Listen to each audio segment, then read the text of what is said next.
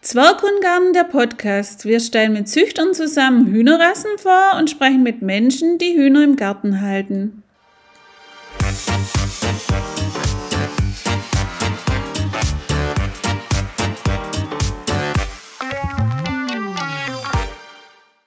Hallo und herzlich willkommen zum Podcast von Zwerghundgarten. Heute haben wir wieder eine Plauderstunde und zwar mit einer Hühnerhalterin, aber auch mit einer Tierärztin, die sich auf Geflügel spezialisiert hat und zwar Dr. Eva Maria Castell. Aber zuerst mal Hallo äh, Eva Maria. Ja, hallo. Freut mich, dass ich heute mal hier im Podcast sein darf. Freut mich sehr.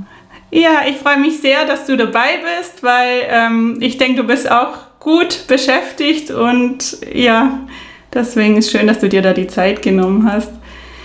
Ähm, ja, vielleicht steigen wir gleich am Anfang äh, mit deinen eigenen Hühnern ein. Du hast ja selbst auch Hühner, ein paar Hühner im Garten, oder? Ja, genau. Ja, ich habe ähm, ja auch so einen kleinen Hühnerstall im Garten, so ein umgebautes Kinderspielhaus und äh, halte dort ähm, schwedische Blumenhühner. Äh, eigentlich muss man sagen, denn ich habe zum Abschied aus meiner letzten ähm, Angestellten-Tätigkeit von meinem Chef ähm, Zwergviandotten bekommen und ja.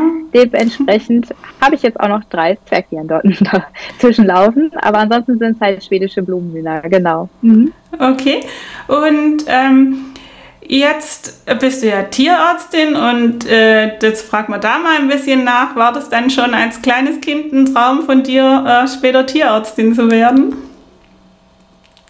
Ja, das muss man ganz klar so sagen. Also lustigerweise habe ich vor kurzem noch mein Freundebuch, das hat man ja immer dann in der Schule und im Kindergarten so ein Freundebuch gefunden und da steht schon drin, was will ich mal werden, Tierärztin.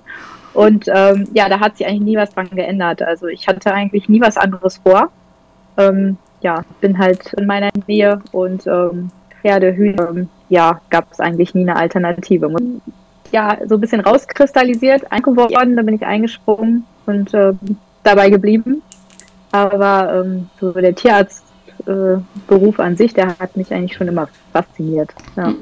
Okay, wobei es ja nicht ganz so einfach, äh, ich denke erstmal musst du ja ein sehr fleißiges Mädchen dann gewesen sein, um da einen Platz zu ergattern. Und hast du in Hannover dann studiert oder an der Tierarzt? Nee, ich habe ähm, ich habe äh, nach dem Abitur damals auch geritten und habe dann weil mein Vater meinte so, er überlegt dir das nochmal gut und äh, kannst erstmal ein bisschen Praktikum machen, mhm. weil er, er, wusste schon, dass das ein recht anstrengender Beruf mhm. ist oder sein kann. Und dementsprechend, ähm, ja, habe ich ein Jahr in der Pferdeklinik gearbeitet und äh, hatte dann noch Wartezeit tatsächlich. Damals, als ich ähm, Abi gemacht habe, da hatte Tiermedizin ein Numerus Clausus von 1,1. Das war mhm. Rekordhöchststand. Und wenn man halt ein schlechteres Abitur hatte, kann man in die Wartezeit rein. Und äh, dann haben die mir aber dann in der Pferdeklinik gesagt, also wenn du das machen willst, dann bewerb dich überall, warte nicht rum. Das ist äh, verlorenes Zeit und verlorenes Geld auch später dann. Mhm.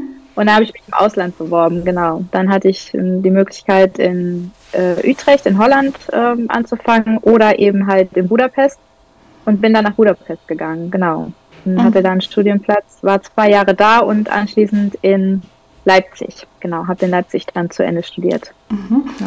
Also ich finde es sehr beeindruckend. Ich denke, viele äh, wissen es nicht, aber ich habe auch eine Zeit lang, also dann aber als Tierarzthelferin beim Tierarzt auch nebenher gearbeitet, also beim Großtierpraktiker.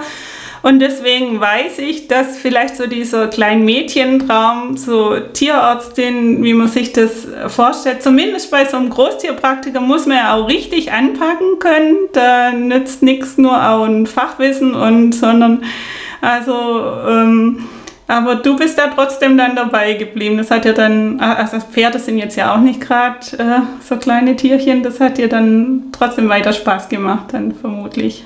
Ja, ja, doch halt. Also jetzt, ich habe ja dann am Ende, ich war dann noch im, im Schweinebereich, habe ich mal so ein bisschen mhm. reingeschnuppert und dann beim Geflügel ähm, ist es ja dann sag ich mal, vom Arbeiten her schon ein bisschen deutlich, schon körperlich zumindest ähm, entspannter. Mhm. Man hat auch immer viel zu tun. Also es gibt, glaube ich, kaum eine Tierarzt-Sparte, in der es äh, langweilig ist oder nicht abwechslungsreich, aber beim Geflügel ist es halt körperlich vielleicht nicht so anstrengend, mhm. das muss man schon mhm. sagen halt.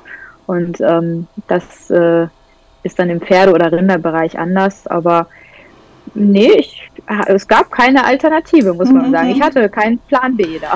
Wunderbar. Und was ich auch noch so an den Tierärzten bewundere, ist, ähm, bei, gut, natürlich auch ein Humanmediziner ist äh, sicherlich also ein toller Job und der muss sehr viel wissen und können, aber so ein Tierarzt ist ja jetzt, also das, die Tiere sind ja vollkommen unterschiedlich. Das ist ja das eine, ob man jetzt ein Huhn oder ein Pferd oder eine Kuh behandelt oder ein Elefant. Und das andere ist ja auch, ähm, äh, ja, also da ist man ja nicht festgelegt normalerweise, ob man jetzt ein Chirurg ist oder also der Humanmediziner legt sich dann irgendwann fest und macht dann die eine Richtung, aber so jetzt jemand, wo eine Groß- oder Kleintierpraxis hat, der muss in der Regel operieren können, der muss alles andere können, also es ist auch sehr vielseitiges äh, Können, Wissen, das man dann da mit sich bringen muss. Ja, ja. Ja, das stimmt. Das ist grundsätzlich erstmal recht vielseitig, auch vom Studium her schon. Aber ähm, in der Praxis kristallisiert sich das doch jetzt immer mehr so in die Richtung, dass sich die Tierärzte auch spezialisieren, einfach weil die ähm, ja die Möglichkeiten sind gestiegen. Also wenn man den Kleintierbereich sieht, da manchmal denke ich, es gibt kaum noch Unterschiede zur Humanmedizin. Also von der äh, Chemotherapie bei Tumorerkrankungen bis zu den kompliziertesten chirurgischen Operationen können die ja da mittlerweile alles Mögliche umsetzen, weil auch die Geräte da sind. Und die sind da schon sehr, sehr spezialisiert und ähm, das kristallisiert sich immer weiter raus. Also wir haben wenig Tierärzte mittlerweile noch, sind also die Jüngeren spezialisieren sich alle und auch sonst gibt es halt wenige, die jetzt nicht ähm, eine Fachrichtung haben. Also man sieht das ab und zu nochmal so ganz auf dem Land, wo dann halt wirklich ähm, ja die, die, der Tierarzt von einem zum anderen fährt, aber das ist natürlich auch ja für einen selber super anstrengend. Also immer dieses mhm. Umswitchen und man kann alles, aber muss immer noch sich in allen Bereichen immer noch weiterbilden. Das ist halt, ähm, ja, wird immer weniger jetzt. Das mhm. sehen wir halt auch. Und äh, im Geflügelbereich ist ganz extrem. Da gibt es halt ähm, wirklich viele, ich komme aus Niedersachsen jetzt hier oder wohne in Niedersachsen, eigentlich komme ich aus Westfalen, aber ähm, da äh, gibt es natürlich viel Geflügel und da gibt es halt auch, ja, da sind halt auch viele Spezialisten, die wirklich dann nur diesen Bereich machen. Ähm, was natürlich auch dann im Umkehrschluss bedeutet, dass viele andere Tierärzte sich mit Geflügel gar nicht befassen. Mhm. Und ähm, ja, im Endeffekt das ja auch der Grundstein für meine Online-Praxis war, mhm. weil einfach ähm, ja viele Leute ähm, keine Möglichkeit haben, beziehungsweise die Tierärzte vor Ort sich nicht ähm, mit Geflügel befassen und mhm. da auch andere Spezialgebiete haben und das auch nicht ganz so einfach ist, muss man sagen, weil wir so ein bisschen an der Grenze zwischen Nutztier und Hobbytier sind. Mhm. Ein Hund ist immer noch ein lebensmittellieferndes Tier. In allen Verordnungen und Gesetzen ist das so aufgeführt und deswegen wird aber dann oft als Hobbytier ja gehalten. Und mhm. das ist natürlich ein bisschen tricky dann auch in, mit der Anwendung von Arzneimitteln und so weiter. Das sind für Tierärzte schwierig halt. Also mhm. ein Kleintierarzt ähm, hat zum Beispiel mit äh, der ab, mit Abgabebelegen und äh, solchen Geschichten bisher wenig zu tun gehabt. Und ähm, da muss man sich halt auch erst wieder in die ganze Dokumentation reinlesen und auch mit dem Tier, das Tier selber ist natürlich völlig anders. Also wir haben ja hier kein Säugetier, sondern eben ähm, ja einen ganz anderen Aufbau, anatomischen Aufbau halt auch und physiologische, ähm, ganz andere physiologische Vorgänge halt. Ne? Mhm. Ne? Also das ist kann ich schon verstehen, dass viele dann sagen, nee, Geflügel machen wir nicht. Mhm. Ähm, hat natürlich dann zur Folge, dass ja wenig Ansprechpartner da sind für uns Hühnerhalter, wenn man es so sagen mhm. will. Mhm. Und äh, das äh, ja hat dann so ein bisschen dazu geführt, dass ich halt ins Internet ausgewichen bin mhm. und versucht habe, da die Beratung zumindest mhm. zu leisten. Mhm. Dann halt. Ja. Das ist auch ganz arg wichtig und genau das ist auch jetzt ähm, gut, dass du das erwähnst, da wäre ich nämlich auch drauf eingegangen. Also es ist tatsächlich so, zum einen, weil ja ein Tierarzt so vielseitig sein muss, wenn er jetzt äh, nicht auf Hühner spezialisiert ist und dann kommt da mal ein Huhn, dann hat er vermutlich nicht so viel Ahnung. Das ist also schwierig, aber nicht überall. Also bei uns ist der nächste 80 Kilometer entfernt, gibt es einen auf Geflügel spezialisierten Tierarzt. Also sehr schwierig für so einen Hobbyhalter. Ähm, und also, oder auch als Hühneranfänger, äh, sehr schwierig, wenn man da einen Rat braucht. Normalerweise kann man vielleicht sich auch einen erfahrenen Hühnerhalter in so einem Verein wenden, aber auch da kriegt man dann verschiedene Sachen erzählt und jeden, den man fragt, der sagt dann was anderes. Und ähm, dann ist es wirklich sehr schwierig. Also da standen wir am Anfang auch da, was machen wir jetzt? Und da bin ich dann auch auf äh, deine Online-Praxis gestoßen und fand es so toll und wollte das auch unbedingt weiter verbreiten und verkünden, dass es sowas gibt, weil, wie gesagt, nicht jeder da jemand vor Ort hat und dann ist es natürlich ganz äh, toll, wenn man sich an so eine Online-Praxis wenden kann und dann jemand hat, der sich wirklich mit Geflügel auskennt. Ja, ja, das war auch so mein Gedanke. Ich habe das irgendwann bemerkt, weil ich immer so, ich kam mal, bekam halt Anfragen, also ich war angestellt noch im, im, im Agrarunternehmen und habe halt Wirtschaftsgeflüge betreut, aber man merkte so, die Anfragen werden halt immer mehr und mhm. der Bekannte von einem Bekannte, der, der hat halt irgendwie da noch Hühner und mhm. wollte mal mit dir sprechen und so weiter mhm. und dann habe ich das irgendwann mal auch in den sozialen Medien angefangen und da, da kam halt so ein Schwall dann plötzlich, wo ich merkte, so, die Leute haben überhaupt gar keine. Ist mir erstmal so bewusst geworden, dass da ja doch irgendwie recht viele Hühnerhalter mittlerweile sind und mhm. die irgendwie, ja, teilweise ganz verzweifelt auch waren, weil mhm. irgendwie die Tierärzte gesagt haben, nee, sorry, aber ich weiß nicht, was ich machen soll. Irgendwie, mhm. er musste halt mal dahin und dahin und mussten immer weit fahren, ne? Und das mhm. ist äh, ja schon schwierig. Und manchmal sind es ja, wie du schon sagst, ist es ja gar nicht jetzt irgendeine Sache, die chirurgisch unbedingt sofort behandelt werden muss, sondern es fehlt halt oft so der Rat. Also was, wie akut ist es überhaupt? Muss ich jetzt zum Tierarzt oder nicht?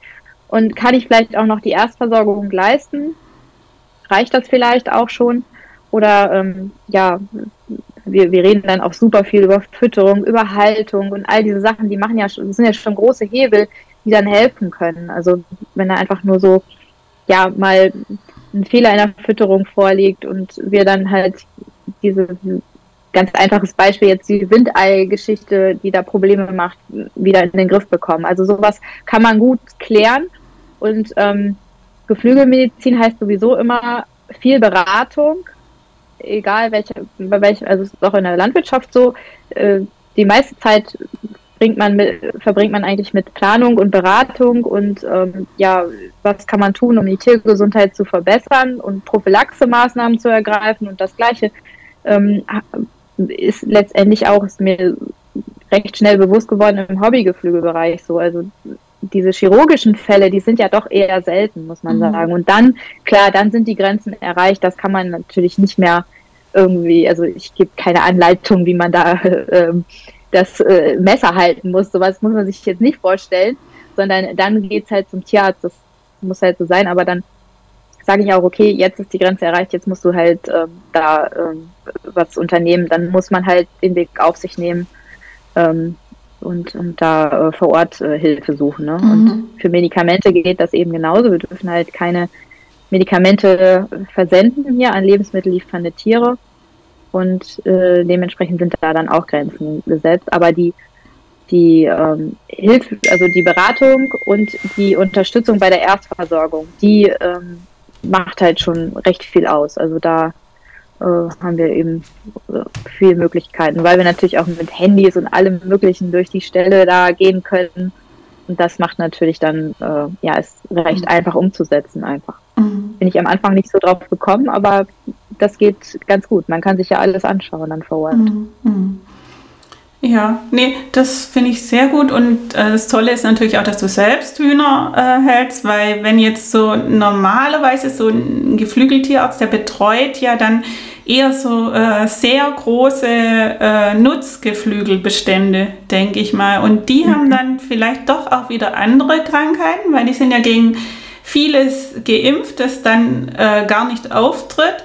Und das tritt dann aber dafür vielleicht beim Hobbyhalter auf. Also da ist vielleicht nicht immer unbedingt äh, vergleichbar, denke ich mal. Ja, doch, gibt schon Unterschiede, das stimmt halt. Also manche Sachen decken sich halt auch, das mhm. ist schon so. Aber ähm, ja, es sind halt oft halt auch noch Einzeltiererkrankungen oder ähm, ja, es wird eben weniger geimpft und dadurch hat man natürlich auch mehr, ähm, mehr Krankheiten, die dann dort auftreten. Das ist schon so. Äh, aber ja, die, die großen Bereiche bleiben natürlich gleich, also Einstreu, äh, ähm, Fütterung, all diese Sachen, das, das sind natürlich ähnliche Sachen, aber die müssen natürlich auch in den kleinen Maßstab umgesetzt werden halt. Also das ähm, ist schon so. Und man muss einfach auch bereit sein, sich mit einzelnen Tieren zu befassen. Das mhm. ist halt mhm. der größte Unterschied einfach. Also mhm. im Grunde, sonst ist es eigentlich immer eine Sache, die in der Herde ähm, ja stattfindet und wir haben große, große Tierzahlen ja auch. Ähm, egal ob jetzt im, im Bio-Bereich, da geht es ja auch in die Hunderte oder halt im konventionellen Bereich, das äh, es spielt eigentlich dann keine Rolle, aber es ist dann schon so, dass ähm, ja das einzelne Tier, das taucht ja dann äh, erst so im Hobbybereich dann mhm. auf oder im Rassegeflügelbereich. Genau, das ist ja auch so was, ähm, also wenn man jetzt so zum Großtierarzt geht, also der äh, so ein Praktiker und dann kommt man da mit dem einzelnen Huhn. Da wird man dann vielleicht nicht ganz so ordentlich genommen, weil das doch dann als Nutzgeflügel gilt. Geht man zu einer kleinen Tierpraxis, äh, dann sind dann auch wieder andere Preise und das ist schon auch was, was mich interessiert, weil eigentlich gibt es ja so eine Gebührenverordnung für Tierärzte. Aber ich glaube, da gibt es ja nur Nutzgeflügel und Rassegeflügel und da gibt es dann, also äh, und, und dann erzählen ja manche Geschichten, wie viele Hunderte von Euros sie für das Tier ausgegeben haben, für das Huhn und dann ist gestorben. Sind das Preise, die man da eigentlich äh, verlangen darf oder, oder wie, wie ist das? Gibt es da eine ähm, ja, wir haben ja eine sogenannte GOT, also eine Gebührenordnung für Tierärzte. Die ist ähm, angepasst worden jetzt, vor kurzem erst, und äh, die Gebühren sind erhöht worden weil die letzte Erhöhung, glaube ich, irgendwann in den Neun Ende der 90er war oder so. Mhm. Das, also es gibt jetzt schon höhere Preise beim Tierarzt, gilt aber für alle Tiere. Und ansonsten hat der Tierarzt natürlich immer die Möglichkeit, einen unterschiedlichen einen Satz zu nehmen. Es gibt so einen einfachen, zweifachen, dreifachen Satz, mhm. je nach Aufwand und ähm, ja auch Praxisstandard und Erfahrungswerten und so weiter. Das darf der Tierarzt äh, eben selbst ähm, dann ähm, bestimmen, deklarieren. Und dementsprechend kann das schon deutlich schwanken halt. Also mhm. wenn man jetzt jemanden hat mit einem einfachen oder einem dreifachen Satz, das hat, hat auch was mit Regionen zu tun mhm. und so mhm. weiter. Mhm. Ähm, und äh, da, oder Konkurrenz, ist auch so eine Geschichte. Aber all diese Sachen, ähm, die, ja, da, das hat letztendlich der, der Tierarzt schon einen gewissen Spielraum. Das ist aber, ähm, ja, war eigentlich immer so. Was dann natürlich äh, meistens recht stark ins Geld schlägt, sind, ist die Diagnostik. Also dass ähm, wenn man jetzt ein Röntgenbild macht, ein mhm. Ultraschall macht, das würde bei Legedarmentzündung ist ja so ein klassischer Fall, der oft halt ähm, ja intensiv in der Praxis dann nochmal ähm, oder äh, betreut wird, dass Legedarmvorfall ist das eine oder halt auch äh, Legenot, all diese Sachen, die gehen ja dann auch in die Diagnostik, da guckt man ja erstmal, wo ist das Problem.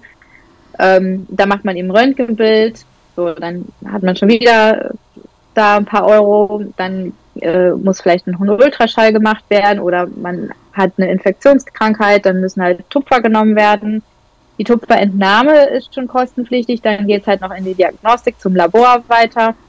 Und so, so kann sich das dann anhäufen. Mhm. Narkose ist oft halt auch eine Geschichte, also das ähm, addiert sich dann halt. Ne? Also wenn man da jetzt nur eine allgemeine Untersuchung, die ist natürlich recht mhm. günstig, sag ich mal. Wenn man dann weiter entscheidet, okay, dem Huhn geht es schon zu schlecht, wir können nichts mehr machen. Ähm, das ist halt der eine Fall, aber wenn man halt ja weiter erst herausfinden muss, wo ist das Problem und wie können wir es lösen, wenn operiert werden muss, dann geht es natürlich noch weiter, mhm. dann ähm, läppert sich das. Mhm. Das stimmt. Das kann dann auch mal in die Hunderte gehen. Das habe ich auch schon gehört, ja.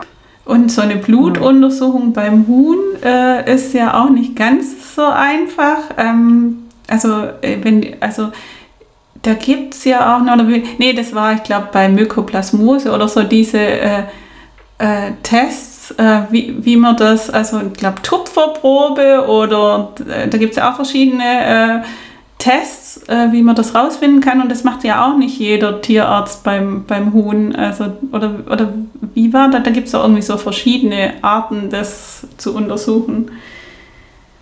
Ja, es gibt ähm, einmal äh, die PCR-Untersuchung. Da nimmt man in der Regel einen Tupfer aus der Luftröhre. Da kann man eben feststellen, ob äh, die in der PCR positiv sind. Es gibt für sämtliche Erkrankungen, also Atemwegserkrankungen sind da ähm, ganz vorne mit dabei. Man kann ähm, ja äh, Mykoplasma kann man nachweisen. Man kann in der PCR zum Beispiel auch ähm, äh, die Influenza nachweisen, also Geflügelpest ist auch üblich nimmt man aber meistens Kombination, erst Luftröhre und dann ähm, in der Kloake nochmal den gleichen Tupfer, sodass man aus mehreren Bereichen hat. Ähm, ja, das kann man eben in der PCR machen oder man kann eben Antikörper nachweisen. Da muss man halt eine Blutuntersuchung machen und da kann man im Blut Antikörper nachweisen. Das ist halt, kann man auch für verschiedene Erkrankungen machen. Ähm, da kann man eben sehen, hatte das Tier schon mal Kontakt, hat sich da haben sich da Antikörper gebildet, gibt es eine Immunabwehr oder man kann zum Beispiel auch die Impfung, den Impferfolg überprüfen. Eben auch eine Möglichkeit, ähm, wenn man jetzt zum Beispiel die Newcastle-Pflichtimpfung nimmt, dann muss man ja regelmäßig impfen. Und man könnte dann eben ähm, anhand von Blutproben feststellen, haben sich dort Antikörper gebildet, also äh, kann man, ist dieses Impfvirus, diese, diese Impfantikörper, sind die eben vorhanden oder nicht? Und dann kann man halt auch überprüfen, ob jemand zum Beispiel gegen Newcastle regelmäßig geimpft hat. Also dann kann man die Höhe der mhm. Antikörper mhm. feststellen. Solche Sachen kann man eben auch machen für verschiedene Erkrankungen. Ähm, ja, das sind aber Sachen, die ja im Hobbybereich selten vorkommen, muss man sagen. Mhm. Also das, äh, ja, es sind schon sehr spezielle Untersuchungen halt. Also da ist es vielleicht mal so beim Züchter, wenn man da wirklich einen Züchter hat, der da genau irgendwas wissen will, dann ist das schon so. Meistens sind das so Monitoring-Untersuchungen, so nennt man das eben. Ähm, kommt ja auch bei der Geflügelpest dann vor, wenn man zum Beispiel in gewisse Bereiche, äh, Umgebungsbereiche von Ausbruchsbetrieben äh, da kommt, dann muss man ja auch, muss auch entsprechend mhm. untersucht werden, halt alle, die da in der, in der Zone sind dann, ne?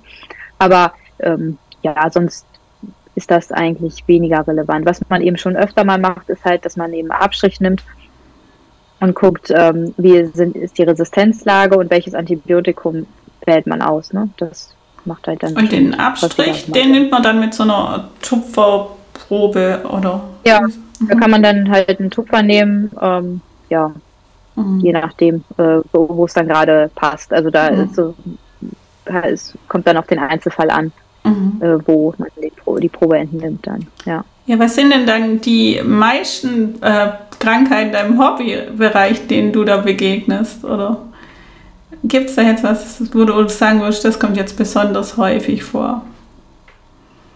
Also das ist recht saisonal, muss man sagen. Also äh, man kann es wirklich so anhand der Jahreszeiten ähm, äh, eigentlich aufteilen. Also Jetzt im Herbst zum Beispiel sind sehr, sehr viele Tiere dabei, die Probleme haben mit der Mauser.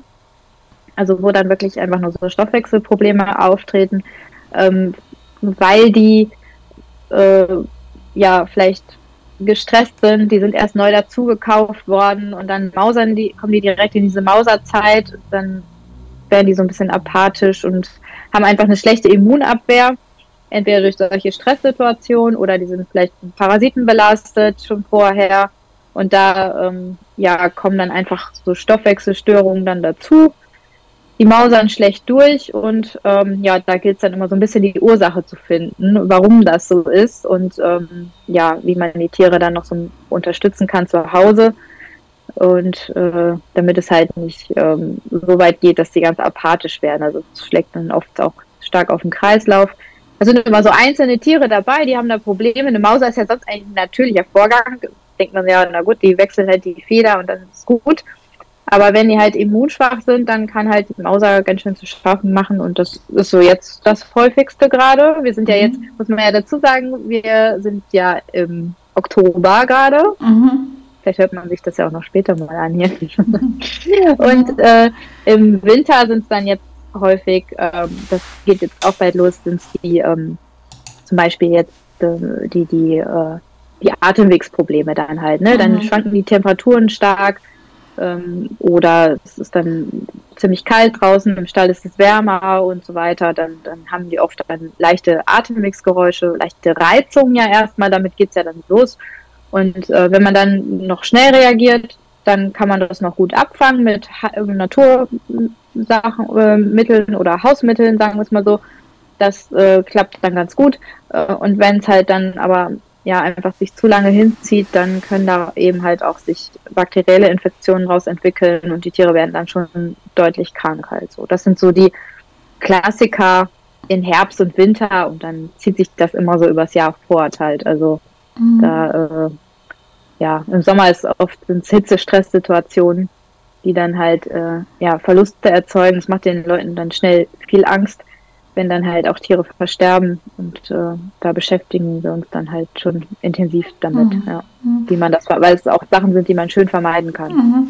Genau, und, und das, äh, also eine Krankheit vermeiden kann oder einen Verlust und da hast du ja ganz äh, tolle Angebote in deinem Online-Shop und dass du da einfach da ein paar Sachen zusammengemixt hast, die bekommt man ja sonst auch nicht so leicht und ähm, einfach äh, gegen eben diese äh, führen oder gegen Hitzestress, gegen ähm, oder prophylaktisch bei, bei einer Maus, also so ein oder so verschiedene Elektrolyte und solche Sachen, die einfach dann nochmal unterstützend auf bestimmte Situationen, aber da kannst du ja gerne auch noch was selbst dazu sagen. Ja, ja, ja, also dieser Online-Shop ist eigentlich nicht meine Idee gewesen, muss man sagen, sondern der ist aus der Online-Sprechstunde, die ich habe, also wo ich wirklich so mit Leuten eins zu eins spreche, entstanden und aus den Kursen. Also ich habe ja noch so Online-Kurse, äh, krankes Huhn was tun und jetzt haben wir einen neuen Kurs Hühner gesund halten, wo es dann nochmal um die Haltung und Prophylaxe speziell geht. Aber da gibt es halt immer Kursgruppen und da merke ich halt immer so, was die Leute beschäftigt und ähm, wo, wo da die Probleme sind. Und dann habe ich immer gesagt, naja, okay, die haben halt einen leichten Schnupfen, das ist nicht so dramatisch, besorgt dir mal ätherische Öle. Und dann sagten die immer so, ja, wo denn? Ne? Hm. Wo soll ich die jetzt herkriegen? Und dann hm. kann man ja so immer überall hin verweisen.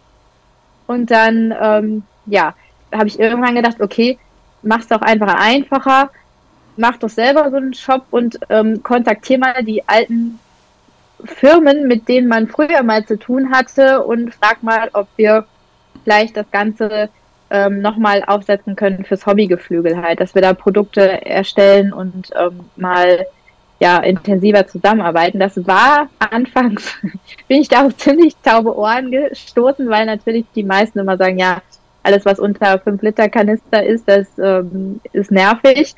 Ähm, aber es hat sich dann doch jemand gefunden, äh, der das abfüllt und dann haben wir halt Rezepturen besprochen. Und äh, ja, bin jetzt ähm, auch ganz glücklich damit, weil das für mich natürlich auch einfacher ist, weil ich musste ja vorher auch immer erst suchen, wo kann man das bekommen, was kann man weiterempfehlen, was ist nicht so toll. Und ähm, habe jetzt alles so ein bisschen auch nach meinen Wünschen äh, kann da zuverlässig sagen, okay, hier äh, kannst du mal schauen, das hilft. Und ja, das, ähm, und da sind es auch immer, jetzt im Sommer zum Beispiel haben wir halt so ein Hitze-Stress-Set gemacht, wo ich halt wusste, die brauchen Elektrolyte, die Hühner, das, die, durch diese Schnabelatmung, die zu ständig haben die einen enormen Elektrolytverlust. Das müssen wir irgendwie rausbringen und dann haben wir noch Vitamin C ergänzt, was dann eben nochmal ähm, den Stoffwechsel aktiviert. Und die Kombination haben wir dann halt angeboten im Online-Shop und das hat auch guten, äh, hohen Zuspruch gefunden. Ähm, da habe ich dann ja, hat man dann auch einfach ein besseres Gewissen dabei, wenn man weiß, mhm. man hat das jetzt irgendwie selber so zusammengestellt. Ja, und so ist dieser Shop entstanden und ähm, ja, führt jetzt eben dazu, dass ich morgens als erstes hier immer schaue, wer hat äh, bestellt und was packe ich ein und dann geht es erst in die Sprechstunde, aber macht auch viel Spaß. Also ähm, bin ich eigentlich auch äh, ganz froh, dass das jetzt sich so ergeben hat. Und da haben wir auch noch viele Pläne, das ähm, werden wir auf jeden Fall weiterführen hier. Mhm. Ja.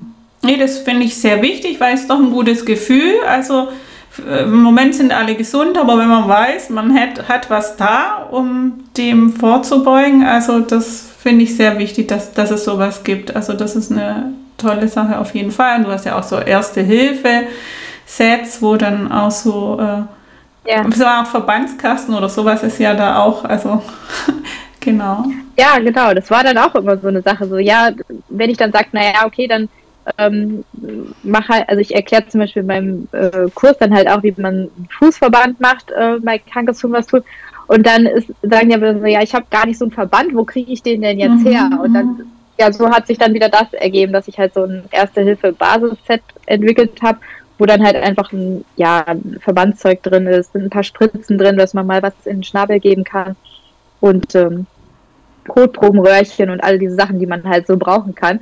Und so ist das dann wieder entstanden. Und so geht das eigentlich immer weiter. Mir fällt dann immer mhm. auf, ach, so, hm, ja, ist ja gar nicht so einfach. Ich erkläre irgendwas, aber die, die müssen ja auch dann die Sachen bekommen.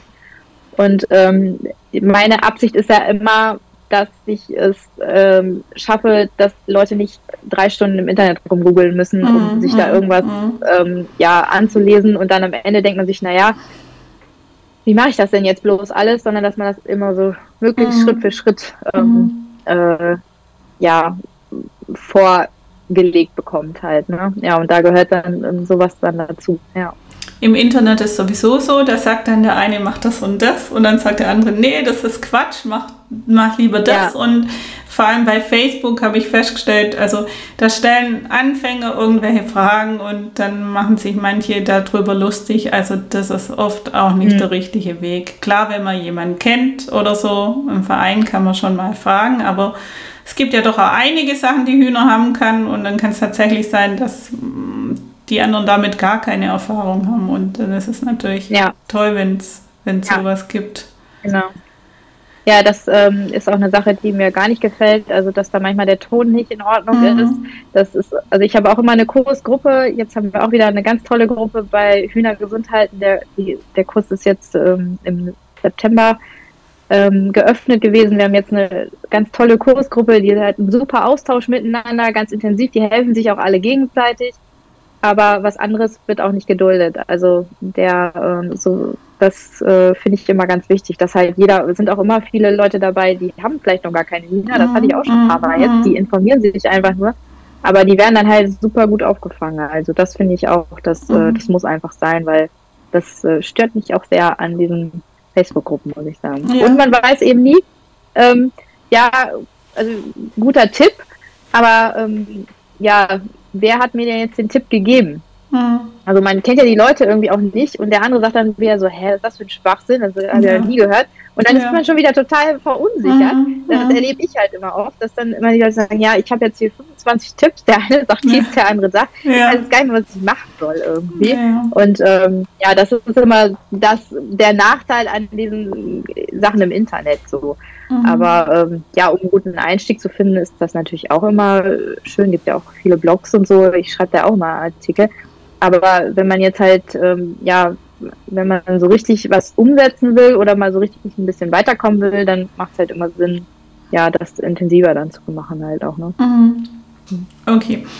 Ich denke, ich habe gelesen, dass du auch äh, dafür bist, ein bisschen weniger mit Antibiotika zu arbeiten, sondern da auch ähm, mit natürlichen Sachen das ein bisschen zu ersetzen oder stimmt das? Nee, es ist so, dass äh, ich das schon so sehe, auf jeden Fall. Also, dass man in vielen Fällen nicht einfach direkt antibiotisch behandeln muss, sondern man hat auch noch viele andere Möglichkeiten und ich habe auch gute Erfahrungen damit gemacht, muss man sagen, dass man ähm, ja erstmal natürliche Sachen verwendet. Ich bin jetzt keine Homöopathin sondergleichen, mhm. sondern ich finde, die Kombination ist eigentlich immer ganz gut und ähm, hat auch eigentlich einen ähm, ganz guten Einfluss auf die Gesundheit. Prophylaktisch kann man natürlich mit natürlichen Sachen sowieso recht viel machen aus meiner Sicht. Also ähm, um jetzt mal ein Beispiel zu nennen, also der Klassiker ist ja vielleicht Oregano, das setzen mm, auch viele ähm, Hühnerhalter ein. für eine gute Darmflora, Darmgesundheit. Und da gibt es mittlerweile auch viele wissenschaftliche Studien dazu, dass das auch einen antibiotischen Effekt hat. Und ähm, auch äh, es gibt auch Untersuchungen mit einer Wirkungsweise bei Kokzidien halt. Und das funktioniert eigentlich auch ganz gut. Aber ich treibe es halt nicht auf die Spitze, sagen wir es mal so, mhm. sondern ich äh, finde halt, ein Versuch ist gut. Bei einem Huhn, was vielleicht einen leichten Durchfall hat, oder wenn man mal jetzt da gerade in den Stall kommt und man sieht so, hm, da ist aber jetzt irgendwie ein bisschen flüssiger Kot, dann kann man damit eben beginnen und dann kann man das paar Tage machen und dann schauen immer, wie die Entwicklung ist. Also wenn man dann merkt, es sind noch es sind jetzt plötzlich alle Hühner betroffen und das ist halt einfach nur noch Wasser, was da rauskommt. Mhm. Die ersten Tiere werden schon apathisch, dann ist für mich halt eben auch die Grenze erreicht. Also dann kann es halt auch eben ähm, eine, eine bakterielle Infektion sein, die halt zu schweren Darmentzündungen führt. Und dann ähm, finde ich schon, dass dafür dann auch die Antibiotika da mhm. sind, mit einem möglichst äh, ja, soweit es geht, halt auch mit, mit einem vernünftigen Resistenztest natürlich, äh, dass man eben schaut, was hilft denn da auch. Mhm. Äh, man, kann man kann natürlich dann einfach irgendwas nehmen und hoffen, dass es hilft, aber die Resistenzlage ist halt nicht immer so toll. Es ist dann schon eben auch sinnvoll ähm, zu schauen, was habe ich dann da jetzt für einen Erreger, dass man halt eben Proben nimmt, ähm, sei es jetzt eben Kotproben oder auch andere ähm, ja, was weiß ich, kann man ja auch äh, Kopfabstriche nehmen oder wie auch immer. Das äh, kommt dem natürlich drauf, auf das Problem an, was man hat. Aber dementsprechend dann sollte man halt schon reagieren. Mhm. Also ich treibe es dann nicht auf die Spitze und mhm. sage jetzt hier, wir machen alles nur mit Pflanzen und ähm, äh, homöopathischen Mitteln. Ähm, und dann muss man halt mit Verlusten leben. Also ich finde halt, wenn man jetzt schon Hühner im Garten hält und die halt auch privat hält, dann sollte man es halt auch so äh, handhaben, dass man versucht, jedes Tier ähm, da zu schützen und da so ein bisschen verantwortungsbewusster mit umzugehen. Also das, ähm, die Kombination finde ich ideal und man kann auch, wenn man, das ist auch das, was ich ja versuche immer zu schulen, ähm, dass man einen Blick dafür bekommt, dass man immer früh dran ist, dass man und weiß, in dem Moment, da, ähm, ist jetzt ein Huhn, das hat irgendwie dünnen Kot, dass man dann sofort im, im Hinterkopf hat, ah, okay, ich kann jetzt das und das machen. Und das mhm. versuchen wir halt ja auch in den, in den Kursen zu schulen, dass man da nicht immer so den ganzen Tag dann äh, denkt, so, hm, ja, irgendwie, ich müsste mich jetzt auch mal um die Hühner kümmern und äh, was mache ich denn jetzt bloß? Jetzt muss ich erstmal gucken wieder, schaue ich mal, hier war doch noch, das letztens haben die das doch noch in der Facebook-Gruppe, dann guckt man da irgendwie immer nach oder man fragt, dann muss dann fragen, ähm, das kenne ich auch, dann sind ja auch alle immer beschäftigt, äh, dann hat man nicht sofort eine Antwort, also dann ist man mhm. irgendwie die ganze Zeit so unruhig und macht sich Stress und hat so Sorgen. Ähm, und äh, eigentlich hat man ja noch was ganz anderes zu tun, muss man ja auch sagen. Das ist ja so, also Hühner sind ja ein Hobby, mhm. wenige, die das hauptberuflich machen. Und man hat da immer sowieso schon nur so ein kleines Zeitfenster und das sollte man, finde ich, jetzt nicht mit Stress verbringen. Also es soll ja irgendwie Spaß machen, auch Hühner mhm. zu halten. Und ähm, dann, ähm, ja, und dann, wenn man dann eben früh reagiert und schnell dabei ist, dann kann man halt vieles abfangen einfach. Also das mhm. ist halt oft auch ein Zeitproblem. Mhm. Wenn man, wenn man in der Lage ist, das zu erkennen, okay, das ist nicht normal, die haben jetzt Durchfall, äh, und der Durchfall sieht so und so aus, ich kann jetzt das und das machen. Und dann ähm, ist das eigentlich auch oft so, dass man ja früh dran ist und dass sich das dann auch wieder reguliert. Also dann sind es mhm. halt manchmal nur so Dysbakteriosen, wo einfach die Darmflora ein bisschen ähm, ja wieder ins Gleichgewicht kommen muss und dann funktioniert das eben mhm. halt auch. Ne? Mhm. Und das ähm, sind so, das gleiche ist bei leichten, leichten Schnupfen, manchmal ist das so, dann hört man so ein leichtes Röcheln. Und wenn man dann schon weiß, okay, das und das und das sind meine Möglichkeiten und ähm, macht das dann, dann ist das auch abgefangen. Also dann mhm. ist gar nicht oft so, dass man da schwere Schäden mhm. hat. Und ähm, das finde ich ist so ein bisschen das, was, was dann so ja, eine gewisse Entspannung auch in die ganze Situation anbringt. So. Mhm. Ja. Ja, da muss ich dir voll zustimmen. Finde es auch gut. Also ich finde auch, dass man da prophylaktisch viel machen kann. Aber wenn es dann doch äh, eine ernster wird, dann muss man auch schnell handeln und dann ist vielleicht doch Tierarzt und mit Medikament dann doch besser, weil wenn es dann äh, ist es ja bei Hühnern dann doch so, kann es ja auch mal schnell gehen, dann sollte man vielleicht dann immer experimentieren. Also, genau. Ja, ja. Ja. Das ist bei Hühnern ja eh immer so ein bisschen schwierig, weil Hühner zeigen das ja auch eigentlich nicht so mhm. gerne. Also mhm. ähm, von Natur aus sind die eigentlich eher so gepolt, dass sie, wenn die Schmerzen haben, das möglichst sehr, sehr spät erst zeigen, wenn es wirklich gar nicht mehr geht, ähm, weil das natürlich auch einen Einfluss auf die Hackordnung hat. Also die, die ähm, anderen fangen natürlich an, auf ähm, kranken, schwachen Tieren auch, ähm, ja, entweder gehen sie drauf los oder picken oder wie auch immer. Und ein Huhn ist immer bemüht, möglichst keine Schwäche zu zeigen in der Gruppe. Und dementsprechend, wenn wir dann so ein apathisches Tier haben, also wenn das wirklich mal so weit ist, dass es vielleicht mal ganz akut verläuft, dann hat man sowieso nicht mehr viel Zeit. Das ist halt auch das, weil wo viele, ähm, viele äh, Halter sagen, na gut, ich gehe immer zum Tierarzt, aber dann, ähm, der kann eh nichts machen. Mhm. Manche sagen, der, der, der kennt sich nicht aus oder der kann eh nichts machen, aber oft ist es wirklich dann so, dass das Huhn dann schon auch so apathisch ist, dass man da ja einfach zu spät dran ist. So, das äh, ist immer so ein schmaler Grad, also äh, dass da äh, hinzubekommen. Deswegen ist immer gut, wenn man da ja ein waches Auge drauf hat. Also. Und, und da finde ich es jetzt auch wichtig, weil ähm, Gut, es kann ja immer mal ein einzelnes Huhn sterben, aber wenn man gerade solche Kotuntersuchungen oder sonstige, also wenn, wo du auch gemeint hast, müsste man dann den Bestand untersuchen. Also wenn dann doch vermehrt Todesfälle auftreten oder dann kann man vielleicht dem einen Huhn nicht mehr helfen, aber dass die anderen, äh, dass man die nicht auch noch verliert, da müssen wir dann vielleicht doch eingreifen. Genau. Ja, ja, genau. Also wenn man solche Fälle hat, dann ähm, kommt man halt um, um Medikamente halt nicht herum. Das muss man ganz klar so sagen. Dann äh, sind wir nicht mehr in einem, in einem ähm, ja, prophylaktischen Bereich, sowieso schon nicht und äh, sind auch nicht mehr in so einem Bereich, wo man sich denkt, na ja, wird schon vorbeigehen. Also das äh, kommt dann halt, dann liegen halt meistens schon Infektionen vor. Hm. Ja, jetzt haben wir heute wieder viel über Krankheiten gesprochen. Das hat sich jetzt natürlich bei dir, bei dir angeboten.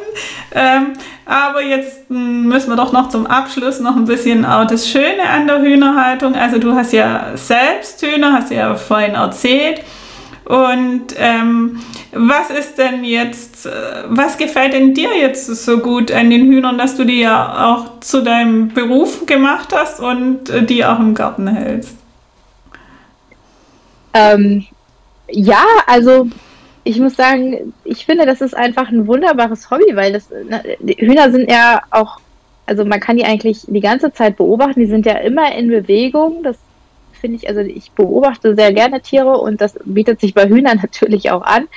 Ähm, meine Hühner sind jetzt nicht so zahm, dass ich mit denen Kunststücke da einstudiert habe oder so, aber die sind natürlich auch zutraulich. Die wissen halt, äh, also bauen schon so eine gewisse Beziehung auf dann. Die wissen, wenn ich komme, ähm, dann ähm, wird irgendwie was Neues gemacht, dann bringe ich irgendeinen neuen Futterspender an oder ich fütter die oder es gibt was Leckeres. So, das finde ich, sind halt dann schon irgendwie auf eine gewisse Art und Weise auch anhänglich und äh, mich fasziniert einfach, dass die halt ähm, ja immer irgendwie was zu tun haben und auch neugierig sind. Also das sind ja jetzt keine Tiere, die sich da einfach so hinlegen und dann den halben Tag schlafen, sondern ähm, man kann da immer was erleben. Also ich sitze da sehr gerne einfach mit einem Kaffee und schaue mir das Spektakel an, um es mal so zu sagen. Und das macht auch Spaß und ich mag auch so ein bisschen ja, dieses Ganze drumherum, also die Eier sammeln, den Stall ausmisten, einfach mal so ein bisschen ähm, ja, im Garten werkeln, das gehört für mich dann irgendwie auch so dazu. Also finde ich, ist auch immer eine schöne Abwechslung so zum Alltag. Mhm. Ja, wunderbar. Also ich denke, jetzt haben äh, die hören eine Menge erfahren und ähm, ja, dann, äh, genau, dann müssen wir natürlich zum Schluss, nachdem wir so für deine Tätigkeit geworben haben, müssen wir natürlich auch noch nennen, äh, wo sie dich finden. Ich äh, ist auch unten im Podcast dann äh, verlinkt. Aber ähm, das, also du heißt, also deine Homepage, das ist ganz einfach, einfach beflügelt.wet und beflügelt mit UE. Genau. Und da hast du dann deinen Online-Shop und auch einen Blog, wo auch schon viele Tipps drin sind. Und da verweist du dann auch immer auf deine Kurse, nicht wahr, oder? ja, ja, genau. Kann ich nichts mehr hinzufügen. Genau, das ist, äh, da bin ich eigentlich unterwegs und natürlich auf Instagram, also beflügel.fett. Ja, genau. ähm, da ähm, freue ich mich auch immer über alle, die vorbeischauen und äh, da bin ich auch selber immer unterwegs. Da haben wir uns ja auch mehr oder weniger kennengelernt. Genau. Nee, ne? ich habe dich tatsächlich schon vorher, also als ich von mein Buch Zwartbein dort im Garten halten, als ich da ein bisschen recherchiert habe und da bist du ja auch als oh. Tipp drin, also unter dem Krankheitskapitel äh, ja, ja, genau. habe ich ja, dich stimmt. ja sogar noch als Tipp, genau, weil genau, da habe ich einfach auch da ein bisschen recherchiert mit den Krankheiten und so und an wen kann man sich da wenden und was kann man machen, wenn man eben keinen Geflügeltierarzt in der Nähe genau. hat. Und deswegen, wie gesagt, also ähm, ich finde es einfach ganz arg wichtig. Also ähm, da, genau, da bin ich auf dich gestoßen und äh, da gibt es auch noch so einen, einen Tierarzt von der äh, Uni Hannover. Ich weiß nicht, ob du den kennst. Der hat auch noch so einen Blog. Dr. Arne Jung heißt der. Ja, den kenne ich auch, tatsächlich. Den ja, habe ich dann ja, auch das schon, sind auch tolle Sachen. Genau, den habe ich dann auch schon was gefragt. Der hat mhm. auch nett geantwortet. Also ähm, ja. genau, solche Leute bra braucht es, damit ähm, äh, genau, und wie man weiß und hört, bin ich ja aus dem Süden und da ist es dann noch weniger, weil wir haben nicht diese große Geflügelfarm und da sind dann auch keine, also ich denke, es ist auch regional unterschiedlich, aber in solchen, aber ich habe es jetzt schon oft gehört, also in solchen Regionen wie bei uns ist man froh, wenn man dann online eine Hilfe findet. Ja, genau. Ja, genau. Ja, wunderbar. Ja. Dann danke ich dir für das Gespräch und ähm, wünsche dir dann auch alles Gute, auch für deinen äh, weiteren, äh, deinen weiteren beruflichen Werdegang. Ich denke, du hast bestimmt noch viele Ideen da, um den Hühnerhaltern zu helfen. Ja, vielen Dank. Also, gesagt, hat mich sehr gefreut. Es war sehr nett hier in der Plauderstunde und ähm, ich wünsche dir noch viel Erfolg für deinen Podcast jetzt hier. Danke dir. Also, tschüss. Tschüss.